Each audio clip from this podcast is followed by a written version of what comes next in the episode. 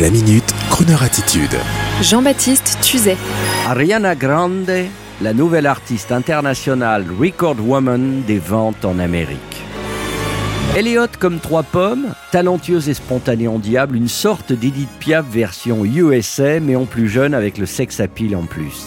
Depuis quelques années déjà, Ariana Grande, jeune chanteuse américaine d'origine italienne, est la coqueluche des jeunes filles de 15 ans et plus.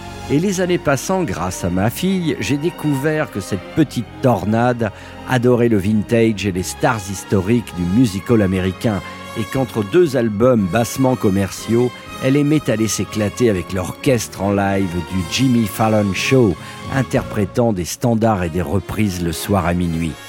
Sur scène, depuis qu'elle a 15 ans, Ariana Grande a percé grâce à une sitcom pour ados Victorious. Et depuis, on ne l'arrête plus. Son dernier fait d'armes l'a fait définitivement sortir de la case star pour ados.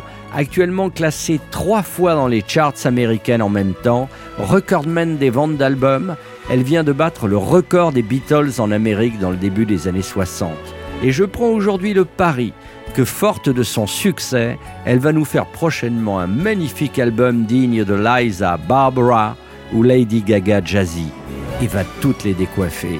Alors en attendant ce bel événement, écoutons le petit oiseau de Floride nous interpréter un standard adoré du grand Tony Bennett. La chanson du film La Mélodie du Bonheur.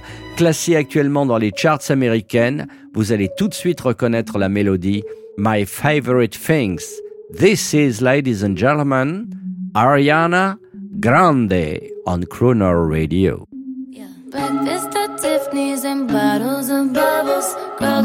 Tattoos who like getting in trouble.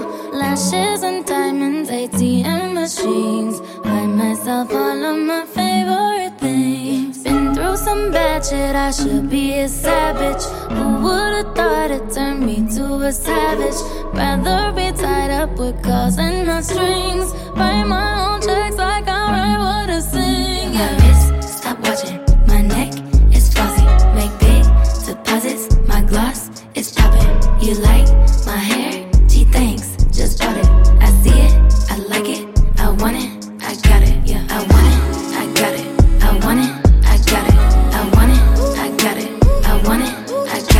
You like my hair?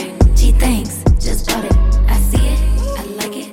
I want it. Retrouvez la Minute Crooner Attitude de Jean-Baptiste Tuzet Tous les jours à 10h15 et 17h18 et sur Internet en podcast sur le crooner.fr.